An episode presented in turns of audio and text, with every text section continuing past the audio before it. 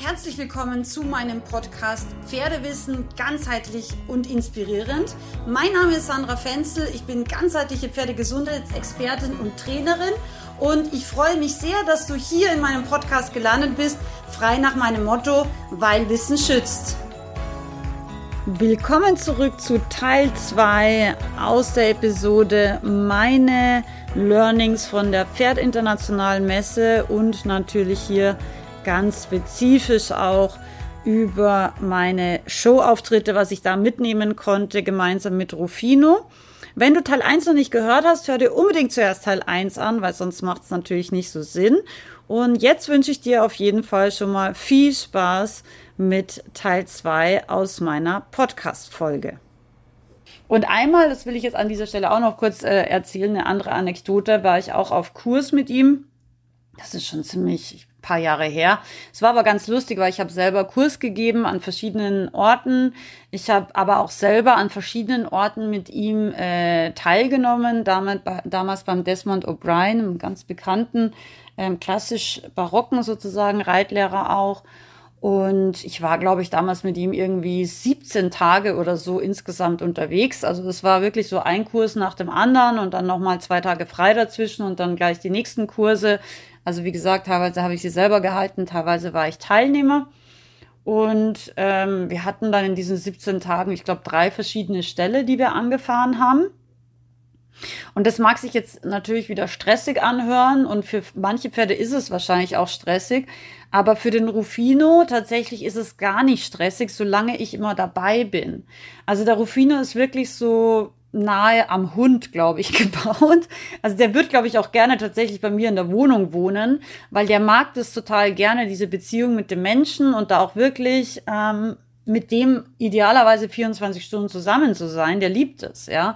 Und deswegen eigentlich ist es ihm egal, wo er wohnt, glaube ich. Also ob er jetzt hier wohnt oder dort wohnt, der hat auch, so wie ich, eine ganz schlechte Orientierung. also wir sind da, wir zwei nehmen uns da nicht viel. Deswegen, wenn man uns aussetzt, ich glaube, wir kommen beide nicht mehr nach Hause. Aber das ist ganz interessant bei ihm, weil ich kann ihn auch auf jeder Wiese freilassen, wenn ich mich da hinsetze, dann ist das jetzt seine Koppel. Egal, ob das einen Zaun hat oder nicht, der wird immer da bleiben. Und was spannend ist bei ihm, und das ist natürlich ein Riesenvorteil, wenn wir jetzt auch in Richtung Freiarbeit denken, wenn er ängstlich wird, kommt er immer zu mir. Also deswegen auch auf der Pferd International, wer dort war, du hast bestimmt gesehen, ähm, in allen Vorführungen ist er sehr nah an mir dran gewesen. Ich habe das aber tatsächlich eigentlich kaum korrigiert, weil das ist einfach seine Art zu sagen, okay, immer wenn ich ganz nah bei dir bin, dann bin ich sicher. Und das ist eigentlich ein schönes Zeichen, weil es gibt viele andere, auch Profis, wo man sieht, dass wenn sie zu einer Veranstaltung gehen, dass die Beziehung oder eben dieses Gummiband sozusagen ähm, ja immer dünner wird. Das heißt, je mehr Leute sind, je mehr Publikum, je mehr Klatschen, je mehr andere Pferde, ähm, desto weniger sind die Pferde bei den Menschen und desto dünner wird die Verbindung. Und bei uns ist es eigentlich genau umgekehrt. Ähm, je mehr Trubel ist, desto mehr möchte er bei mir sein. Und das ist eigentlich ein total schönes Zeichen, weil er damit signalisiert, er fühlt sich sicher bei mir. Ja. Und deswegen habe ich das tatsächlich auch nicht so korrigiert, weil ich wusste, zu Hause A macht es eh nicht und B ähm, möchte ich ihm auch diese Sicherheit geben, die er sucht. Und deswegen habe ich ihn auch sehr, sehr nah bei mir gelassen. Der wird mir nicht auf die Füße steigen oder so. Aber ähm, wie gesagt, man muss das Pferd natürlich auch immer ein bisschen kennen und auch wissen, wie nah ist okay oder wie nah kann eben dann auch mal gefährlich werden. So. Jetzt habe ich aber, glaube ich, ein bisschen meinen Faden verloren. Vor lauter ähm, ja, Beispiel. Ach so, genau, das eine Beispiel wollte ich noch bringen, wo ich damals in diesem Kursort war. Genau. Da war das also so, ich habe ihn irgendwie eben dreimal oder so verladen da in der Zeit und habe ähm, dann eben an einem Tag auch wieder meinen Hänger angehängt, ähm, alleine halt ähm, und habe ihn derweil im Viereck, im Außenviereck gelassen, weil ich mir gedacht habe, man kann er sich einfach noch mal ein bisschen die Füße vertreten. Er ist ja jetzt nicht so gewohnt, so komplett in der Box zu stehen. Ich, also ich gehe ja jeden Tag auch immer grasen und spazieren und so weiter. Aber ich habe eben die Zeit genutzt, während ich eben alles packe und den Anhänger anhänge. Dass er einfach im Viereck noch ein bisschen sich wälzen kann und ein bisschen rumlaufen kann. Und es war aber ganz lustig, weil er hat äh, sehr interessiert zugeschaut, als ich damals meinen Anhänger eben angehängt habe und gepackt habe und so weiter. Und ich habe gemerkt, je weiter ich fortgeschritten bin in meinem Abreisestatus, desto etwas nervöser ist er geworden. Also zuerst hat er eben so ganz entspannt zugeschaut, wie ich halt die Sachen da ins Auto getragen habe und eben meinen Koffer und so weiter, die ganzen Unterrichtsmaterialien eben eingepackt habe. Da war er noch total entspannt. Dann habe ich den Anhänger ans Auto angehängt. Dann war er schon relativ weniger entspannt. Habe ich schon gesehen, dass er angefangen hat, da jetzt so ein bisschen auf und ab zu laufen, parallel sozusagen zum Anhänger oder zum Gefährt. Und dann bin ich eingestiegen mit angehängtem Anhänger und bin losgefahren, weil ich den Anhänger so nah an dieser Viereckbande geparkt hatte, dass ich ihn gar nicht hätte einsteigen lassen können dort. Deswegen habe ich den Anhänger einfach ein bisschen vorgesetzt, damit ich äh, ihn halt, damit ich die, die Rampe aufmachen kann. Und das war aber so lustig, weil ich fahre vor, also ich wollte ja nur irgendwie fünf Meter vorfahren, damit ich halt die Rampe aufmachen kann. Und er sieht, dass ich mit diesem Anhänger losfahre und fängt sofort das wilde Schreien an. Also er hat wirklich gedacht, ich vergesse ihn. Das ist, ich meine, das ist jetzt eh, ich muss ein bisschen lachen, ehrlich gesagt, aber ich fand es echt ein bisschen, ja, fast ein bisschen amüsant, dass er mir das wirklich zutraut, dass ich ihn da einfach vergesse. Aber andererseits fürs Pferd wahrscheinlich nicht so schön, weil ich glaube, er hat wirklich gedacht, ich vergesse ihn dort. Und wahrscheinlich hat er sich gedacht, er kennt mich ja gut. Ich bin nämlich auch so ein Morgenmuffel wie er. Wahrscheinlich hat er gedacht, sie hatte noch keinen Kaffee und jetzt hat sie mich komplett vergessen. Wurden ja auch schon andere Tiere vergessen. Also ich kenne auch andere Leute, die schon ihre Hunde und so weiter bei Reitkursen vergessen haben. Also es ist ja nicht so, dass das nicht vorkommt. Aber ich bin natürlich dann sofort stehen geblieben und ausgestiegen, habe ihm gerufen, dass er sich beruhigt und dass er eben wusste, dass ich ihn nicht vergesse. Und ähm, ja, dann habe ich ihn eingeladen. Und dann war er auch ganz froh, als er dann drin war und safe einfach mitfährt mit mir. So, das war jetzt ein kleiner Exkurs, aber das wollte ich jetzt einfach an dieser Stelle nochmal erzählen, weil die Pferde eben sehr wohl auch logisch denken können. Manche Trainer und manche hm, Fachleute sprechen das Pferden ja immer ab, dass sie logisch denken können, aber meiner Erfahrung nach stimmt das so gar nicht. Also die Pferde verstehen viel, viel mehr, ähm, als man denkt. Und der Rufino erkennt auch sofort immer den Anhänger selbst wenn mehrere Anhänger ähnlich oder gleich ausschauen, weiß er immer, welcher Anhänger unserer ist. Er weiß auch natürlich, welches Auto zu uns gehört. Ähm, er kennt auch zum Beispiel meine Schritte. Also wenn ich jetzt ähm, im aktuellen Stall zum Beispiel noch gar nicht sichtbar bin, ähm, dreht er sich aber schon um, weil er mich am Gang erkennt, ohne mich zu sehen. Und das ist schon sehr interessant, finde ich, wie stark die Pferde tatsächlich auch wirklich solche Dinge wahrnehmen. Und ja, jetzt will ich dir noch ein paar kleine Learnings äh, mit auf den Weg geben, was ich in diesen Shows gelernt habe. Das erste, was ich gelernt habe, mh, mm, für mich ist tatsächlich so ein Auftritt. Ich bin ja jetzt 43, also ich bin ja jetzt auch schon ein bisschen älter. Ähm, ich war tatsächlich so ein bisschen nervös. Das habe ich mir gar nicht so gedacht, weil ich bin eigentlich so ein mega entspannter Mensch. Ich kann auch mit Publikum, also ich bin da nie sehr nervös bei so Sachen, wenn ich vor Leuten rede oder so. Aber tatsächlich beim ersten Mal, wie ich da reingelaufen bin, diese, diese große ähm, Reitarena auf Wiese ist ja schon ziemlich beeindruckend. Und da noch mit diesen schrägen Tribünen und so. Das hat schon ähm, ja, so einen richtigen Arenencharakter. Wenn du dann da mit deinem Pferd reinläufst, ohne nix und da natürlich schon viele Menschen auch stehen und Musik ist und Trubel, ist es schon auch ein Moment, also ein kurzer Moment, wo du dir denkst, so, wow, ja. Also einfach auch ein bisschen von dieser Atmosphäre beeindruckt bist. Also ich war zumindest wirklich gerade beim ersten Mal schon auch ein bisschen beeindruckt. Ähm, ich bin also da reingelaufen mit ihm, er ist neben mir gelaufen, frei.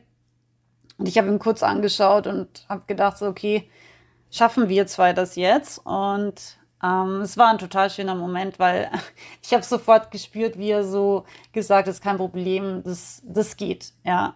Und das hat er mir eigentlich jeden Tag wieder aufs Neue bestätigt. Ähm, was ich sagen muss, wir hatten keine fehlerfreie Aufführung. Also keine einzige dieser Aufführungen war fehlerfrei. Ähm, und das ist aber nicht schlimm. Also ich glaube tatsächlich, oft ist es gar nicht aufgefallen, weil das Feedback war sehr, sehr gut. Aber einmal zum Beispiel ähm, habe ich ihn zu nah versucht, ans Publikum abzulegen. Ich habe noch überlegt, ist ihm das jetzt zu nah, weil ich hatte ja einen gewissen Bereich so in der Mitte, wo ich das halt hauptsächlich alles gezeigt habe, was, was wir machen und was wir können. Und dann war ich halt relativ nah am Publikum und habe gedacht, ah, jetzt könnte ich ihn schön ablegen. Das hat, hat gerade zur Musik eben sozusagen gepasst. Und habe kurz überlegt, ist ihm das jetzt zu nah? Und habe dann gedacht, ah, das geht schon. Und ähm, das ist auch ein Learning, wenn dein Bauch dir sagt, das funktioniert nicht oder das geht jetzt nicht so gut, lass es einfach. Also meistens hat unser Bauch immer recht und genauso war es. Ich habe dann eben auf den Boden geklopft, was das Zeichen für Ablegen ist. Und er hat angefangen, äh, eben seine Beine zu sortieren, um sich abzulegen und hat dann aber gezweifelt und gezweifelt und gezweifelt. Und dann habe ich sofort gemerkt, es ist ihm zu nah. Und dann habe ich gleich abgebrochen, bin losgelaufen, er ist sofort wieder mitgelaufen. Und dann habe ich ihn einfach drei Meter weiter drüben, also von den Zuschauern, den Hauptzuschauern ein bisschen entfernter versucht abzulegen. Und dann hat er sich auch sofort hingelegt. Und ja, das ist auf jeden Fall auch ein Learning, wenn mein Bauch sagt, nee, das ist jetzt nicht so gut, ähm, nächstes Mal lasse ich es einfach. Das ist jetzt nicht schlimm. Und das Schöne war ja, ich hatte ja auch ein Mikro, ich habe ja da auch immer erklärt, was klappt gut, was klappt vielleicht gerade nicht so gut. Und ich glaube, dass das auch ähm, für die Zuschauer ganz wertvoll ist, weil ich wollte gar nicht hier eine perfekte Vorführung abliefern mit Zwang und Druck. Ich wollte einfach so ein bisschen meinen Weg mit den Pferden zeigen. Und ich glaube schon, dass mir das grundsätzlich gelungen ist. Also ich habe zum Beispiel auch gelernt, ähm, wer da war oder beziehungsweise auf dem Vorschaubild siehst du das. Ähm, ich habe ja so Winken auch gemacht, also spanischer Gruß. Das ist eine Lektion, die ich persönlich gar nicht mache normalerweise. Spanischer Gruß ist eigentlich für mich einfach nur die Vorübung zum spanischen Schritt, was ja eine sehr, sehr gymnastisch wertvolle Übung auch ist, wenn man es richtig ausführt. Aber der spanische Gruß, ähm, wenn man den zu lange übt, bevor man in den spanischen Schritt geht, dann wird der spanische Schritt fast immer sehr verhalten sein. Deswegen übe ich das immer nur ganz kurz ein bis zwei Mal, bis die Pferde eine Grundidee haben, dass wenn ich eben auf das Bein oder auf die Schulter touchiere, dass sie eben das Bein anheben. Ähm, und dann übe ich meistens diese Lektion eigentlich gar nicht mehr. Und das war ganz lustig, weil ich mir halt natürlich im Vorfeld schon Gedanken gemacht habe, was mache ich eben. Und ich hatte ja 20 Minuten Zeit, ähm, was sehr lange ist. Tatsächlich, ich weiß auch nicht, ob ich es nochmal so lange machen würde, aber das war jetzt einfach so. Und 20 Minuten musst du natürlich auch erstmal füllen bei so einer Aufführung, ja. Und es war eben dann so, dass ich gedacht habe, ah, das ist eigentlich ganz lustig. Dann kann ich vielleicht einmal so zum Begrüßen so ein Winken machen, also einen spanischen Gruß. Und zum Beenden dann vielleicht ein Kompliment, also ganz klassisch eigentlich. Und habe eben dann, nachdem ich das irgendwie ich weiß gar nicht, 13 Jahre nicht geübt habe, habe ich das halt ganz schnell noch dieses Winken geübt. Ich glaube sogar einen Tag vor dieser Presseaufführung das erste Mal, wieder seit 13 Jahren. Und das hat aber total gut geklappt. Das hat er eigentlich total schön gleich gemacht im Stand. Also eben, er durfte ja dann eben nicht gehen, was er ja sonst im spanischen Schritt macht.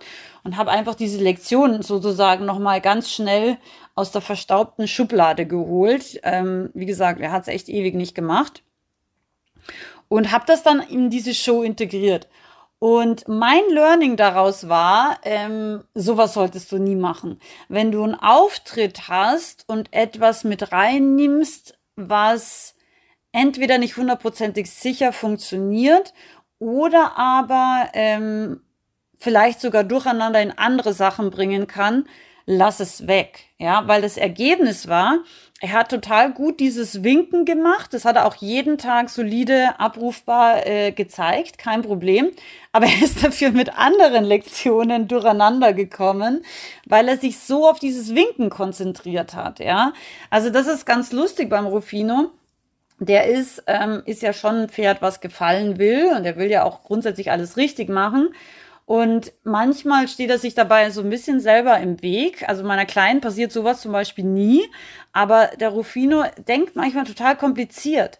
Und weil er sozusagen dieses Winken jetzt so frisch wieder in sein Repertoire im Endeffekt aufgenommen hat, hat er dann bei zum Beispiel dem Kompliment, was echt eine easy peasy Übung ist, seit eben 13 Jahren für ihn, ähm, hat er da dann angefangen, einen totalen Knoten im Kopf zu haben. Und das hat sich leider dann auch immer wieder mal bei der Vorführung gezeigt, wo er wirklich kurzfristig nicht mehr wusste, wie das jetzt geht. Ja, aber das ist, weil er dann so kompliziert in seinem Kopf denkt und dann merkt, nee, das ist doch nicht das, was sie will.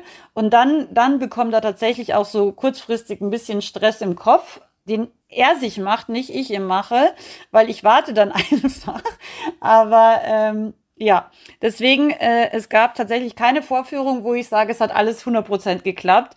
Einmal hat er zum Beispiel, ähm, da wollte ich eigentlich ein Kompliment machen, dann hat er auf einmal Knien gemacht, was jetzt auch kein Drama ist, aber das ist eben genau der Punkt. Ähm, weil er, wenn er von diesem Winken-Thema so kompliziert noch denkt, dann bringt er alles andere auch durcheinander. Das ist so ein bisschen wie wenn du fünf verschiedene Sprachen gleichzeitig lernst, Französisch, Italienisch, Spanisch. Das ist alles ein bisschen ähnlich, aber doch ein bisschen anders. Und irgendwann mischst du alles durcheinander. Ja, also das ist auf jeden Fall ein Learning, ganz wichtig für mich wenn ich jemals wieder so eine Aufführung mache. Ich nehme dann nichts Neues rein oder nichts, was wir wenig geübt haben rein. Du solltest wirklich immer, auch wenn du jetzt zum Beispiel eine Dressurkür oder so reitest, nimm wirklich die Sachen, die safe funktionieren, weil wenn du zu viel Risiko machst, dann kann wirklich auch alles kaputt gehen. Ja, also es war jetzt nicht dramatisch, aber ähm, es war jetzt schon ja, es war jetzt einfach so, dass ich mich über mich einfach ein bisschen geärgert habe, weil ich ihm da einfach so ein bisschen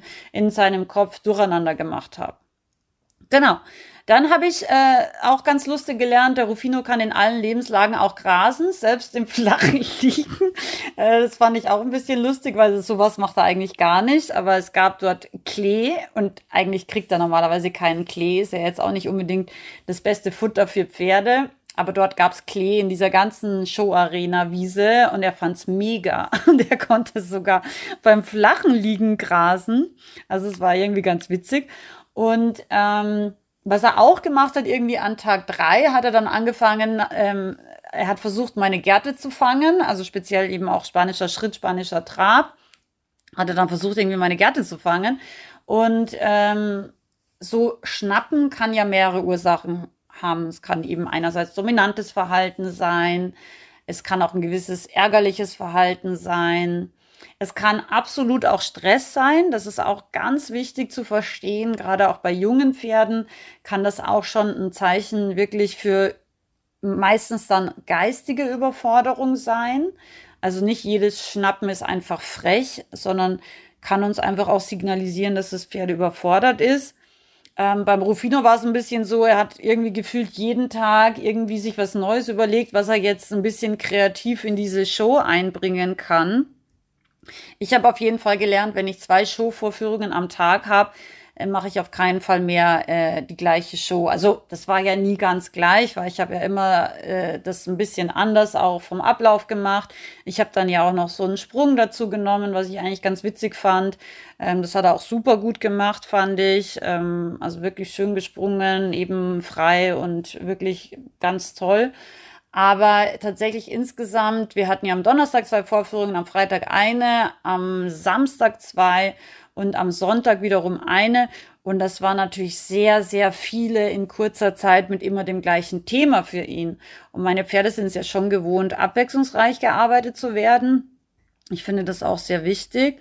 Aber tatsächlich, das würde ich heute nicht mehr machen. Also ähm, ich würde einfach am Nachmittag was anderes zeigen als am Vormittag. Und das ist ja auch total legitim und ich glaube auch interessant. Wobei ich auch einige Leute hatte, die sich beide Vorführungen angeschaut haben. Ich fand das sehr, sehr nett. Also generell, das Feedback fand ich extrem nett. Ähm, ich hatte zum Beispiel, ich bin ja da mit dem Rufino auch immer wieder durch die ganzen Menschenmengen gegangen, weil ich ja da zu seinem Stall musste. Und ähm, das hat er auch total cool gemacht. Und dann hat mich ein Mann angesprochen, also kannte ich gar nicht, war auch kein, kein Kursteilnehmer oder so von mir und ähm, hat gemeint, er fand es wirklich beeindruckend, ähm, was wir für eine Verbindung haben. Und das hat mich sehr, sehr gefreut, ähm, gerade von so einer ganz fremden, außenstehenden Person natürlich, weil ähm, da waren ja viele Showauftritte und alles Mögliche und es gab natürlich auch andere Leute, die ähnliches Thema gemacht haben, also Freiarbeitsjahrzensing und so. Ähm, aber ich fand es wirklich, das hat mich sehr gefreut, weil er hat mir das, ich glaube, er hatte nicht mal mit Pferden zu tun, um ehrlich zu sein. Da war ich mir gar nicht so sicher, ob er nur der Papa von den Kindern war oder so. Aber das hat mich wirklich sehr gefreut. Und natürlich auch die ganzen Leute am Stand. Einmal war auch ganz lustig, habe ich ihn auch mit zum Stand genommen. Also zweimal habe ich ihn mit zum Stand genommen. Einmal habe ich ihn direkt ins Zelt auch reingestellt. Ähm, also ein paar Fotos findest du ja auch auf Facebook und Instagram. Zum heutigen Podcast-Beitrag habe ich noch ein paar Fotos dazu geladen. Und ähm, das war echt ganz witzig, weil er ist ohne zu zweifeln sofort in dieses Zelt reingegangen, was ja auch mega eng ist. Und dann hängen ja da diese Zeltplanen sehr tief auch. Also er ist ja dann doch ein Großpferd. Und dann habe ich gedacht, gut, so am Stand, da könnten wir noch mal Winken machen, weil das irgendwie nett ist. Und dann hat er da so gezögert. Dann habe ich gedacht, so, das ist ja lustig, dass er da jetzt so zögert.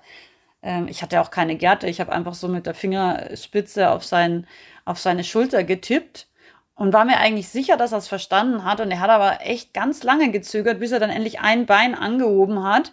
Und dann hat aber schon der Balken so ein bisschen ein krachendes Geräusch von, von sich gegeben. Und da war ich so, oh, oh, jetzt raus. Und dann habe ich ihn schnell da rausgeholt aus dem Zelt. Ich glaube, dass diese Böden nicht für Pferde gemacht waren, tatsächlich. Ich habe eigentlich gedacht, dass diese Holzböden schon sehr ähm, gut verlegt sind und auch wirklich eine gute Tragkraft haben. Aber offensichtlich sind sie dann doch nicht so für ein Pferd gemacht.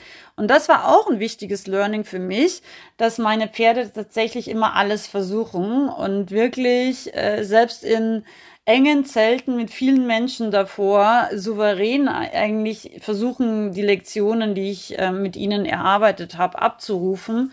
Aber wenn sie es nicht machen, dann gibt es einen Grund. Ja? Und der Grund war, dass er schon vorher gemerkt hat, dass dieser Boden einfach nicht so stabil ist. Und deswegen hat er so lange gezögert.